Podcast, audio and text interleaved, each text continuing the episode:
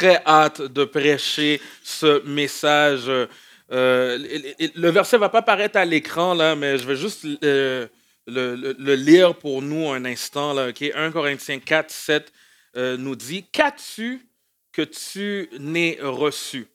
Qu'as-tu que tu n'aies reçu? Et si tu l'as reçu, pourquoi fais-tu le fier comme si tu ne l'avais pas reçu?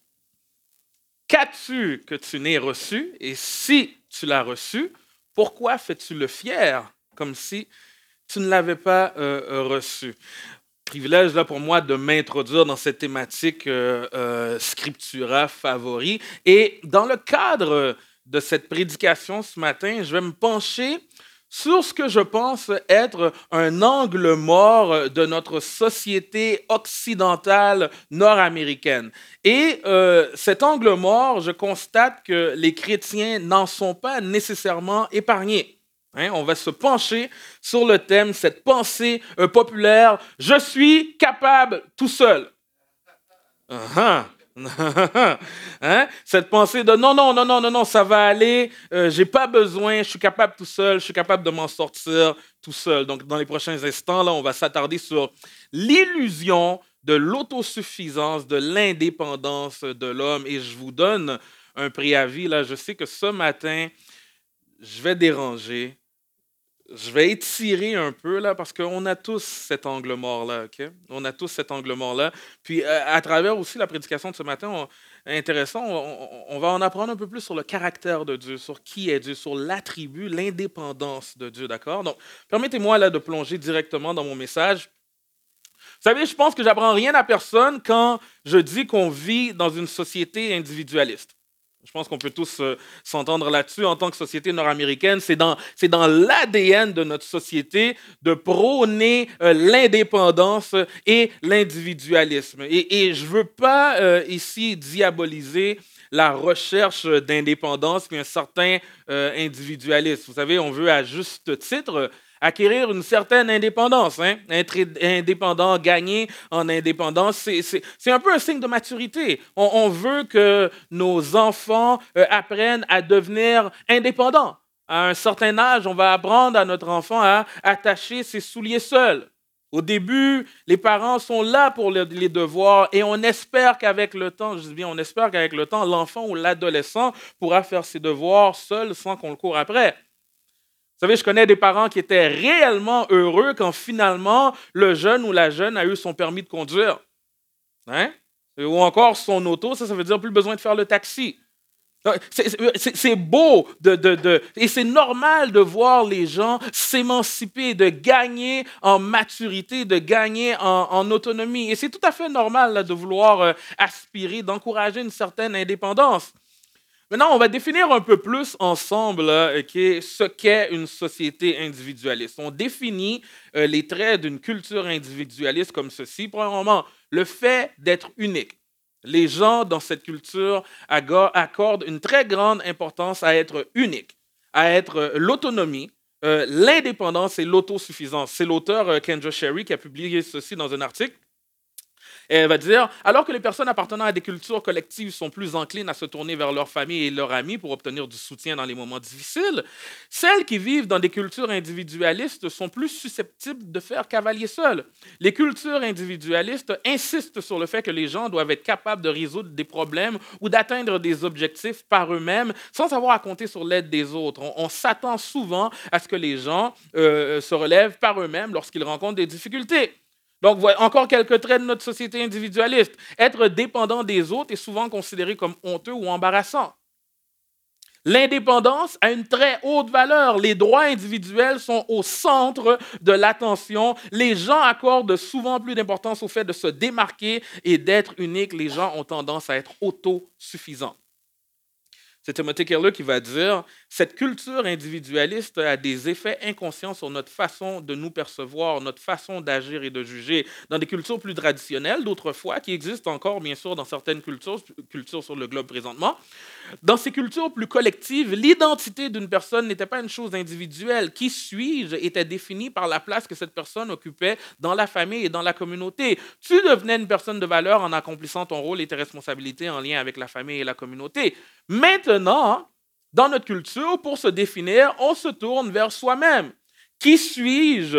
Ne peut euh, pas être défini par ce que les gens pensent ou disent de moi. Qui suis-je ne peut pas être défini par des personnes d'autres que moi. Je deviens, je suis, lorsque je découvre mes vrais désirs et émotions et que je les exprime. Une fois que j'ai déterminé qui je suis, je peux maintenant entrer en relation avec les autres et je peux choisir d'être en relation uniquement avec ceux qui m'acceptent sous mes termes. Et là, ce que Pasteur Keller vient de nous décrire euh, nous démontre que on veut être indépendant au point même que la, définition de qui on est se fait de façon indépendante et individualiste. Vous savez, un autre aspect de notre culture euh, individualiste, c'est l'importance accordée à l'autosuffisance. Je parlais avec une, une brillante jeune femme euh, qui disait qu'elle observait cette image-là de la femme forte et, indépendante qui prend beaucoup de place, qui prend, qui prend de l'essor depuis quelque temps. Hein, il y a cette pensée qui court. I don't need no man. Je n'ai pas besoin d'homme. En réponse aux inégalités d'autrefois et certaines qui persistent encore, là, c'est valorisé pour les femmes de dire j'ai besoin de personne, je suis capable en tant que femme de prendre soin de moi. Et cette pensée, cette mouvance, c'est une suite logique à notre contexte culturel d'individualisme. Par contre, je vous dirais qu'on en arrive à une dérive euh, lorsqu'on se met à shame, lorsqu'on voit d'une façon négative le fait que tu n'es pas capable tout seul. Si tu n'es pas capable tout seul, il y a quelque chose de mal chez toi. Ça, là, on, commence à devenir bizarre. Si tu n'es pas capable euh, d'aller seul ou d'y arriver tout seul, il y a quelque chose qui ne marche pas chez toi. La notion de la femme émancipée, je la reprends, veut qu'elle n'ait pas besoin, euh, euh, qu'elle n'ait pas de besoin qu'elle ne, qu'elle ne peut pas remplir par elle-même. Selon notre société, une femme bien émancipée n'a pas besoin d'homme pour avoir un enfant. Il est possible de congeler ses ovules et si cette personne est seule jusqu'à un certain âge, ben, elle ira dans une banque euh, de sperme trouver un géniteur et elle va élever et prendre soin de son enfant seul. Pas besoin d'un homme. Si... Euh... J'ai pas bien entendu, mais je pense que c'était drôle. ouais, c'était drôle, ok, c'est bon, on me la dira après. Euh, si, si, si, on regarde là, d'une façon plus générale maintenant, homme ou femme, là, parce que ce n'est pas, pas seulement euh, les femmes, là, qui, les hommes ou femmes, là, OK? Tu es majeur, tu devrais être indépendant. Tu es supposé être capable de te gérer seul, de te prendre en charge toi-même. Alors que la, la maturation là, du cerveau n'est même pas encore complétée, là, que le cortex, là, cette zone où est-ce que le raisonnement prend place, n'est même pas encore arrivé à maturité. Tu es supposé être capable de te gérer seul. Observons bien notre société. Là. Vous savez, il y a même un, mouvement de vie zen, la zen life. Là. Tu sais, faire pousser son jardin, avoir ses poules, faire pousser ses légumes dans sa cour, purifier l'eau du petit ruisseau dans ta cour. On, on, glamourise. Il y a quelque chose de, de glamour à un style de vie pleinement autonome. Il y a quelque chose qui, paraît bien à un style de vie pleinement autonome. Il y a un certain shame culture, je veux dire une culture de la honte générale à demander de l'aide. Tu peux poser une question, tu peux demander de l'aide. Mais si c'est plus qu'une fois, ben là, gère-toi. Il y a une nouvelle personne sur la job. Quand elle pose des questions, c'est correct pour la première journée. Première semaine, ça passe encore. Mais rapidement, on peut avoir la pensée, ben là, gère-toi, là, tu vas, apprendre à, tu vas devoir apprendre à te débrouiller seul. Tu veux rapidement, le plus rapidement que possible, devenir indépendant. Je vous dirais même que la conception même du rêve américain, de si tu travailles assez fort, tu vas pouvoir obtenir tout ce que tu veux. Si tu le veux vraiment et que tu travailles vraiment assez fort, tu vas réaliser tes rêves et tu vas obtenir ce que tu veux. On exalte l'indépendance. C'est mon premier point, l'exaltation de l'indépendance. Quelqu'un qui réussit, c'est quelqu'un qui est indépendant. Tu veux réussir, alors tu veux conquérir tes besoins, tu veux t'affranchir de tous tes besoins. Et si tu es dépendant, ben là, c'est anormal d'être dépendant.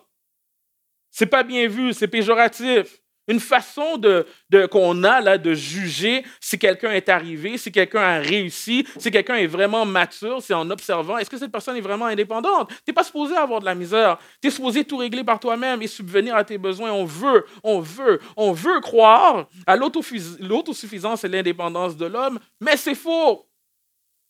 C'est un mensonge. C'est seulement Dieu qui est autosuffisant et indépendant. L'homme a besoin de Dieu, mais Dieu n'a pas besoin de l'homme. Dieu n'a pas besoin de personne. Mon deuxième point, seul Dieu est indépendant.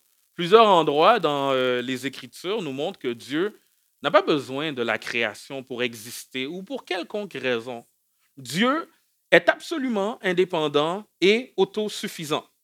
Et c'est Paul qui va dire aux gens d'Athènes en, acte 17, le Dieu qui a fait le monde et tout ce qui s'y trouve, lui euh, qui est le Seigneur du ciel et de la terre, n'habite pas dans des sanctuaires fabriqués par des mains humaines, il n'est pas servi par des mains humaines comme s'il avait besoin de quoi que ce soit. C'est lui qui donne à tous la vie, le souffle et toutes choses. En d'autres mots, là, Dieu n'a rien besoin de l'humanité. À Job, euh, Dieu demande Qui m'a avancé quelque chose pour que je lui rende? Sous tout le ciel, tout m'appartient. Une autre traduction va dire De qui suis-je le débiteur, le débiteur? Je le paierai. Sous le ciel, tout m'appartient. Dans le psaume 50, Dieu dit Car tous les animaux de la forêt sont à moi, toutes les bêtes des montagnes par milliers. Je connais tous les oiseaux des montagnes et tout ce qui se meut dans les champs m'appartient. Si j'avais faim, je ne te le dirais pas, car le monde m'appartient avec tout ce qui s'y trouve. Dieu n'a absolument pas besoin de nous. Et vous savez, il y a déjà eu ce, courant de pensée là, qui disait que Dieu a créé les êtres humains parce qu'il était seul et il avait besoin de compagnie. Mais si c'était vrai, ça voudrait dire que Dieu n'est pas complètement indépendant de sa création, qu'il a besoin de sa création. Et ça, ça voudrait dire que Dieu aurait besoin des gens pour être pleinement bien et heureux dans son existence personnelle. Non, en Jean 17,5, euh, Jésus prie Et maintenant, toi, Père, glorifie-moi auprès de toi-même de la gloire que j'avais auprès de toi avant que le monde soit. Ce passage-là, puis plusieurs autres, nous donne un, aperçu de la relation parfaite entre les personnes de la Trinité. Il y a une communauté qui existe au sein de Dieu. C'est une réalité qui nous dépasse. Mais la réalité, c'est que Dieu n'a pas besoin de nous. La doctrine de, l'indépendance de Dieu nous rappelle que Dieu, euh, euh, seul Dieu existe en vertu de sa nature même et qu'il n'a jamais été créé il est depuis toujours. Et ça, ça se, ça se voit dans le fait que toutes les choses qui existent ont été faites par lui. C'est le théologien Wayne Grudem qui va dire avec éloquence, la différence entre la créature et le créateur est une différence immensément vaste car Dieu existe dans un ordre d'être fondamentalement différent. Ce n'est pas seulement que nous existons et que Dieu a toujours existé, c'est aussi que Dieu existe nécessairement dans un ordre d'être infiniment meilleur, plus fort, plus excellent. Il poursuit en disant, la différence entre l'être de Dieu et le nôtre est plus grande que la différence entre le soleil et une bougie, plus que la différence entre l'océan et une goutte d'eau, plus que la différence entre la calotte glaciaire arctique et un flocon de neige, plus que la différence entre l'univers et la pièce dans laquelle nous, nous sommes assis. L'être de Dieu est qualitativement différent. Il n'y a aucune limitation ou imperfection de la création qui doit être projetée sur notre pensée de Dieu. Il est le Créateur, tout le reste est créature, tout le reste peut disparaître en un instant. Lui existe nécessairement nécessairement pour toujours. Ceci ne retire pas le fait que nous et le reste de la création pouvons glorifier Dieu et lui apporter de la joie. Et ça, ça doit être dit afin de se prémunir contre l'idée que l'indépendance de Dieu nous rend insignifiants. Quelqu'un qui pourrait se demander si Dieu n'a pas besoin de nous pour rien, mais pourquoi on est important? Y a-t-il une quelconque signification à notre existence ou à celle du reste de la création? En réponse, il faut dire que nous sommes en fait très significatifs parce que Dieu nous a créés et il a déterminé que nous serions significatifs pour lui Telle est la définition finale de la signification authentique. Dieu se réjouit de son peuple. Dans Ésaïe 62, 5, euh, euh, il est dit Comme la fiancée fait la joie de son fiancé, ainsi tu feras la joie de ton Dieu. Donc, Amen à ce que dit euh, Wayne Grudem. Et en résumé, là, c'est John MacArthur qui va dire en quelques lignes Dieu est indépendant de tout. Il est parfaitement autosuffisant, ne dépend de rien en dehors de lui-même pour qui que ce soit. Il est donc éternel, être fondamental, source de vie et soutient toutes choses. Maintenant, là où le, le bas blesse, c'est qu'on arrive parfois à se convaincre qu'on est comme Dieu. On arrive à se convaincre qu'on est comme Dieu sous plusieurs aspects. On pense qu'on est comme Dieu dans son habilité à créer euh, quelque chose à partir de rien. Vous savez, on, confond souvent l'intendance ou la gérance avec la propriété. Notre vie ne nous appartient pas. Ta vie ne t'appartient pas, elle t'a été prêtée. On prend les dons euh, que Dieu nous a donnés à gérer toutes sortes de dons, hein, des dons comme le leadership, l'administration, euh, différents dons comme la musique, facilité avec les enfants, l'art, être visionnaire, leadership, etc. On utilise ces choses pour alimenter notre complexe du Créateur ou, encore on les emploie là pour construire nos, nos propres petits royaumes au lieu du sien. On regarde le, royaume qu'on a construit, qu'on a fait naître, puis, puis là, on en revendique la propriété. On dit, regarde-moi, j'ai fait ça à partir de rien. J'ai donné vie à cette chose. Et là, on commence à croire qu'on est le créateur de ce que, euh, en fait, euh, c'est lui qui est le propriétaire légitime et lui qui peut en faire ce qu'il veut. Il nous a simplement placés ici pour le gérer. Peu importe notre sphère d'influence, on veut se convaincre qu'on mérite tout le crédit pour avoir créé ce que, en réalité, on doit gérer. On se donne le mérite au lieu de le donner à Dieu. On se donne le mérite au lieu de le donner à Dieu qui, qui, nous a fait et qui a fait tout ce qu'on connaît. On veut que le crédit nous soit donné pour valider nos efforts. Et pourtant, Dieu nous dit, comme le verset que j'ai cité au début, qu'as-tu que tu n'aies reçu? Et si tu l'as reçu, pourquoi fais-tu le fier comme si tu ne l'avais pas reçu? Tout mérite, tout crédit, toute adoration. Là, on se rend compte qu'on veut une part de l'adoration de Dieu. Toute adoration revient à Dieu parce que c'est lui qui nous a donné, c'est lui qui nous a fait, c'est lui qui nous donne la capacité de faire à partir des choses qu'il a créées. Hein? Il n'y a personne ici qui a créé la matière première. Il n'y a personne ici. Dieu n'a pas besoin de rien ni personne à l'extérieur de lui-même.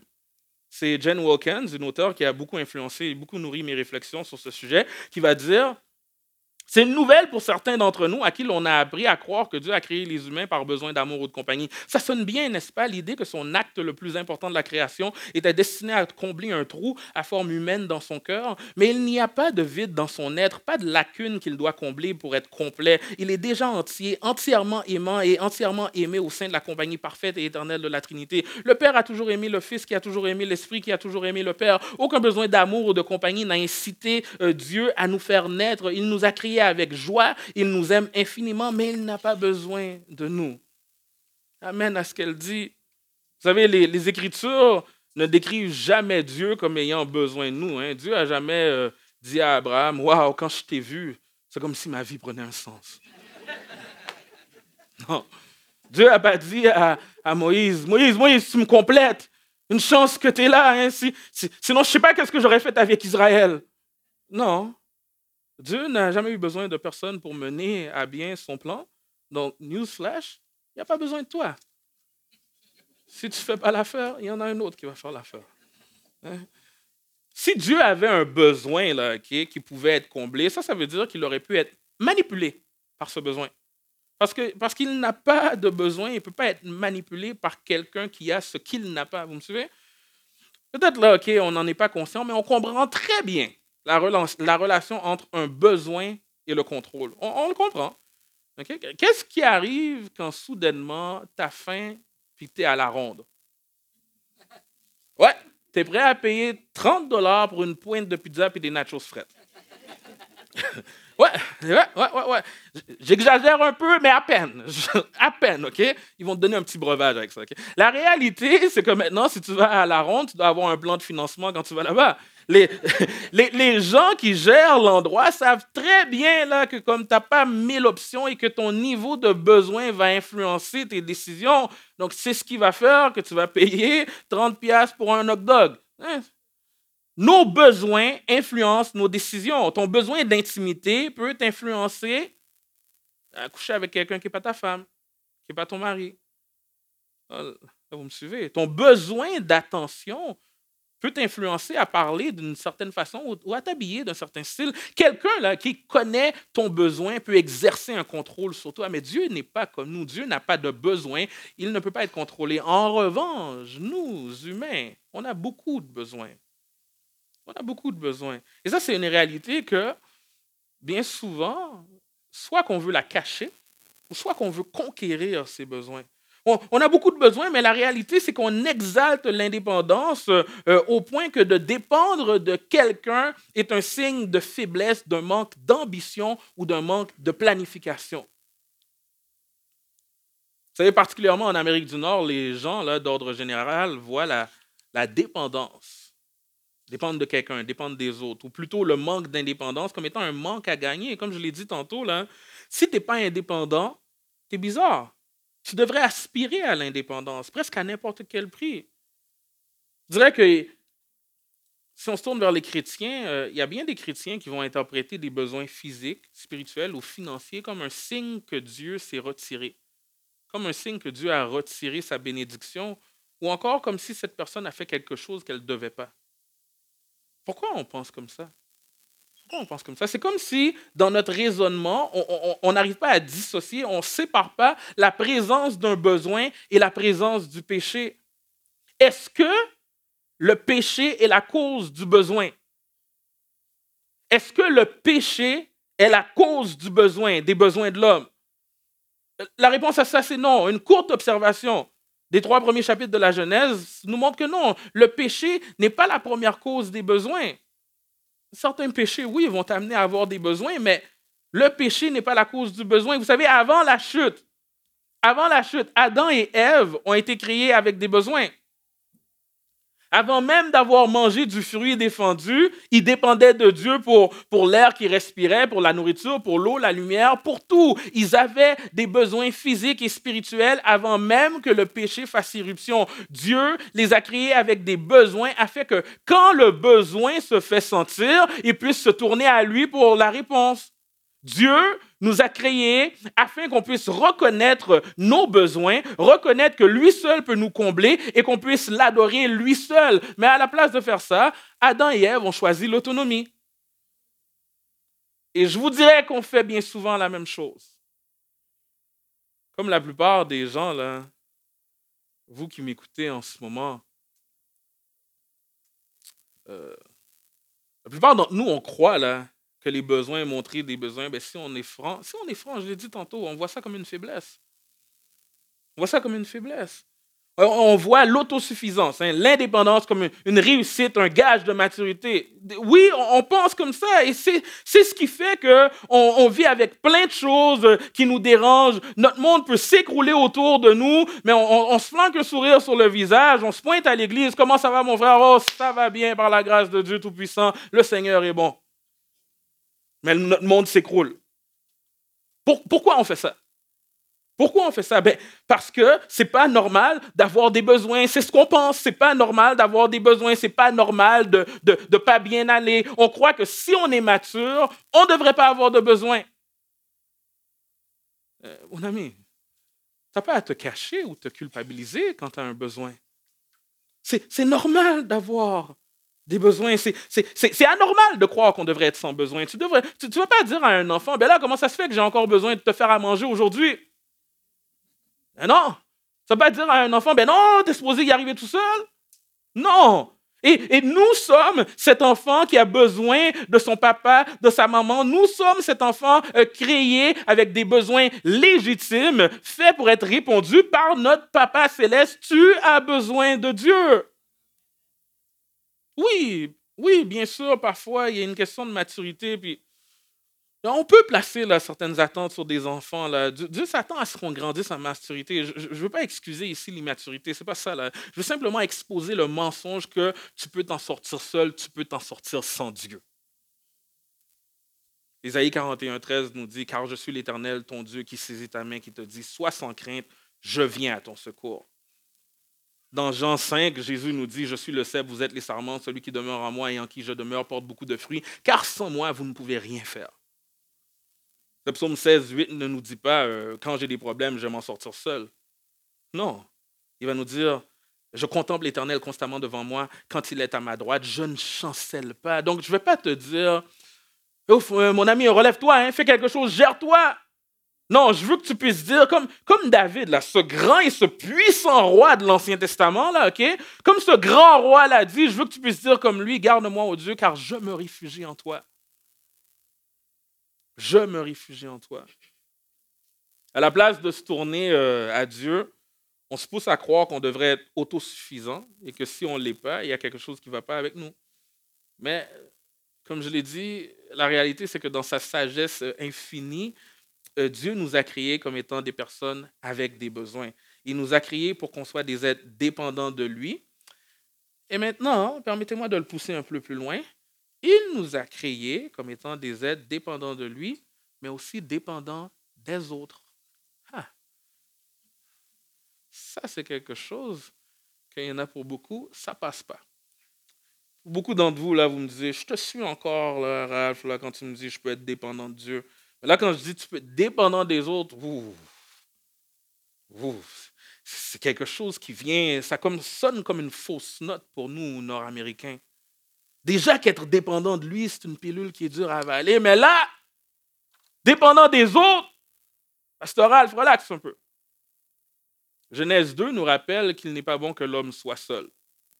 Avant d'en faire un texte uniquement pour le mariage, comme c'est de coutume, il serait bien de comprendre qu'il s'agit ici d'entrer en relation, d'avoir de la, compagnie d'une autre personne. Ça ne veut pas nécessairement dire le mariage. Le Nouveau Testament l'amène encore plus loin en parlant de communauté, de l'Église. Le Nouveau Testament met un accent sur la communion fraternelle. En parlant de l'Église, c'est Paul qui va dire, en fait, Dieu a placé chacun des membres dans le corps comme il l'a voulu. Si tous étaient un seul membre, où serait le corps? Maintenant donc, il y a plusieurs membres et un seul corps. L'œil ne peut pas dire à la main, j'ai pas besoin de toi, ni la tête dire aux pieds, j'ai pas besoin de vous. Nous avons été créés avec le besoin de Dieu et nous avons été créés avec le besoin des autres. On essaye de nier ça, on essaye de ne pas suivre ça à notre péril, hein? à notre péril. Nous ne sommes pas des êtres qui avons des besoins à cause du péché. Nous sommes des êtres qui avons des besoins à cause que Dieu nous a créés comme ça. Donc oui, on peut avoir des, besoins qui sont mauvais, puis oui, parfois, on mélange désir et besoin, mais ce que je veux dire, c'est qu'on n'a pas été créé pour être autosuffisant. Et pourtant, on se bat pour être autosuffisant. Mais on n'a pas été créé pour ça. Ça, c'est un des plus grands mensonges de notre société qui a infiltré nos églises. On se met de la pression pour atteindre l'indépendance, pour atteindre toutes sortes de choses. Et c'est normal qu'au Québec, on ait un des endroits au monde où est-ce qu'on consomme le plus d'antidépresseurs. C'est normal de s'écrouler sous la pression parce qu'on n'est pas fait pour être indépendant. On est fait pour être dépendant de Dieu et dépendant des autres. Donc malheur à celui qui pense qu'il n'a pas besoin de Dieu et malheur à celui qui pense qu'il n'a pas besoin des gens. Apprenons à être dépendant de Dieu et apprenons que nous sommes dépendants les uns des autres. Prie et demande à Dieu comment maintenant ça, ça s'applique dans ta vie en ce moment. Parce qu'une chose que je suis sûr, c'est que tu as besoin de ce message-là aujourd'hui, en ce moment. Dans sa sagesse infinie, Dieu a pourvu l'Église, une communauté qui prend soin les uns des autres. Vous savez, parfois, il y a des gens qui souffrent en silence. Il y a des gens qui souffrent en silence, ok? Ils sont comme euh, cette personne qui, qui, a un chèque d'un million de dollars, mais qui ne l'encaisse pas, puis qui mange du pain avec du beurre matin, midi, soir. Mon ami, bien souvent, Dieu utilise ses enfants pour bénir ses enfants. Dieu utilise ses enfants pour bénir ses enfants. Donc, si tu ne veux pas recevoir de la bénédiction d'un de tes frères ou de ta soeur, bien souvent, c'est la bénédiction de Dieu que tu dis, ah, tu sais quoi, non, je, sans façon. Il y a des choses que Dieu va faire uniquement à travers des gens autour de toi. C'est ça, c'est son modus operandi. Que ça te plaise ou pas, c'est comme ça qu'il exerce sa volonté. Bien souvent, il y a des choses qu'il va faire, c'est uniquement à travers des gens autour de toi. Donc, quand tu te coupes des gens autour de toi, qu'est-ce que tu fais? C'est faux de dire j'ai juste besoin de Dieu, j'ai pas besoin des gens. Il y a ça, hein? Il y a cette pensée-là, moi j'ai besoin de Dieu, j'ai pas besoin des gens. Non. Dieu veut pas que ses enfants soient comme des loups solitaires, c'est faux. Dieu veut que ses enfants forment une famille tellement d'illustrations dans le Nouveau Testament qui parlent d'une famille. C'est un mensonge si tu dis j'ai juste besoin de Dieu, j'ai pas besoin des gens. Tu as besoin, tu as besoin que ton frère parfois vienne te reprendre, regarde les angles morts dans ta vie, puis qu'il puisse te dire Waouh, je suis pas sûr de ça, qu'est-ce qui se passe ici? Parfois, tu as besoin de, as besoin de l'encouragement d'un frère, d'une sœur. Tu as besoin d'un frère qui vient t'épauler, qui vient te relever. Tu as besoin parfois de cette épaule sur laquelle tu peux pleurer. Tu as besoin de ton frère et ta soeur. Parfois, tu as besoin de, te confier certaines choses à des hommes de confiance. Un exemple léger, un peu plus léger d'une bénédiction d'avoir un entourage, c'est un déménagement. Moi, j'ai vécu les déménagements quand tu es trois là, à déménager une maison complète. C'est rough. J'ai vécu un déménagement quand tu es une petite armée, puis ça se fait comme ça. L'expression créole qui dit l'aimer en pile, chat moins loup. quand il y a plusieurs mains, le fardeau est plus léger. Vous savez, c'est un, déménagement, euh, c'est important là. J'ai aidé un déménagement vendredi, j'en aide un demain. C'est important.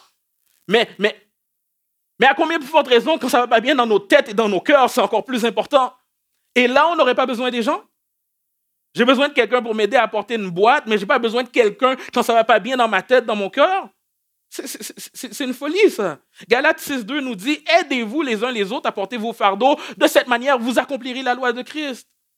Ecclésias 4.9 nous dit, deux valent mieux qu'un parce qu'ils ont un bon salaire de leur peine, car s'ils tombent, l'un relève son compagnon, mais malheur à celui qui est seul et qui tombe sans avoir un second pour le relever. De même, si l'on se couche à deux, on a chaud, mais celui qui est seul, comment se réchauffera-t-il?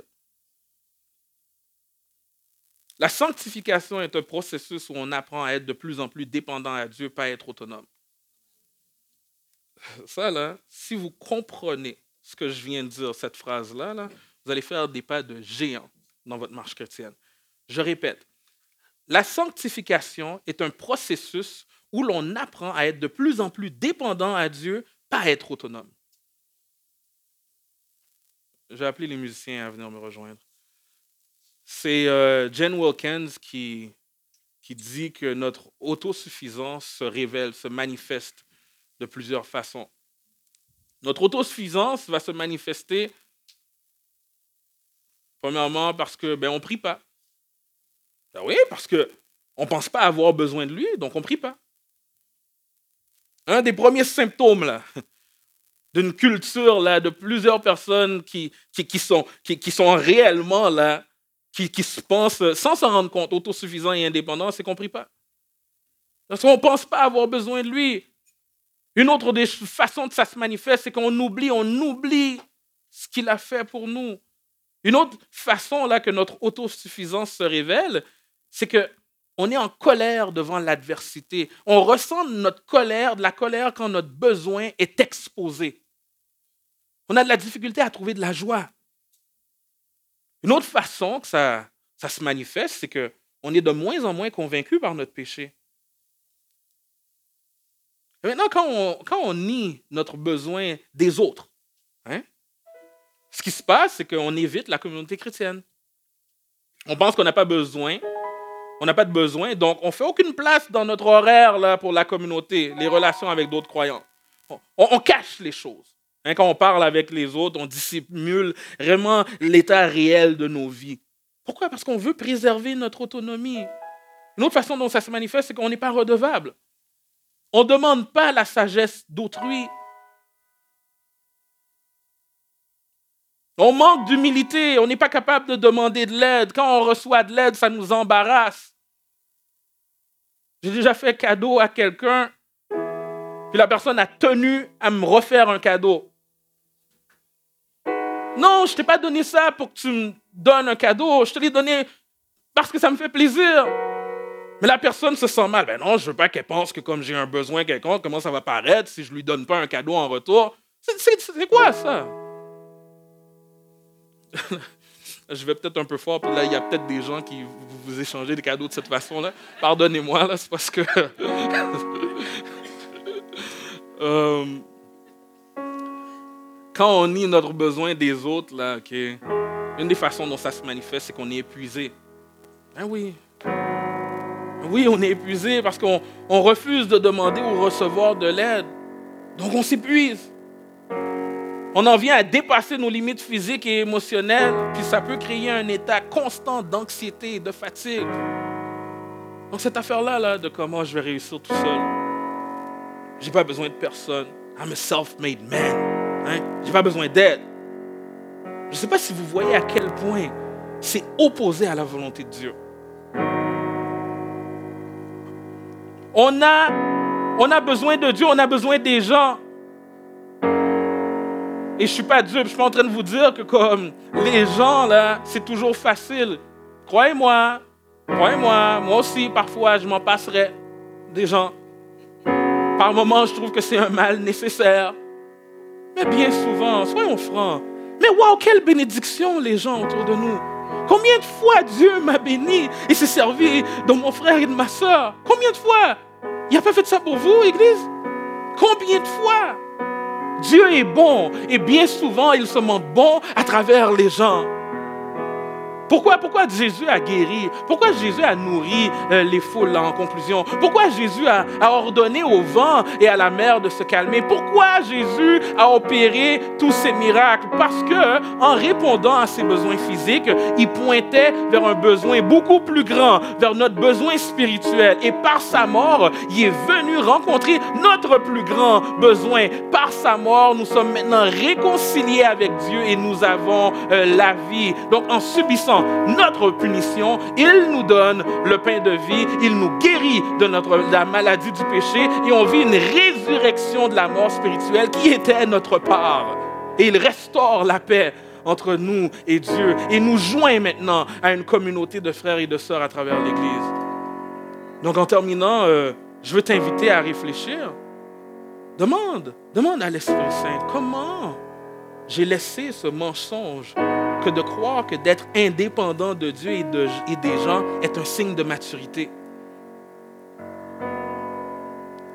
On est tous coupables de ça. On se laisse croire qu'être indépendant de Dieu et des gens est un signe de maturité. Et malheur à nous si les bénédictions de Dieu deviennent un prétexte pour moins dépendre de lui. Il t'a donné une bonne job, maintenant tu penses que tu ne dépends plus de lui. Comment j'ai laissé ce mensonge s'infiltrer dans mes pensées? Que le Saint-Esprit puisse nous convaincre et qu'on puisse se repentir. Pour qu'on puisse pouvoir dire, comme le psalmiste le dit au psaume 73, mais pour moi, m'approcher de Dieu, c'est mon bien. C'était la parole pour ce matin.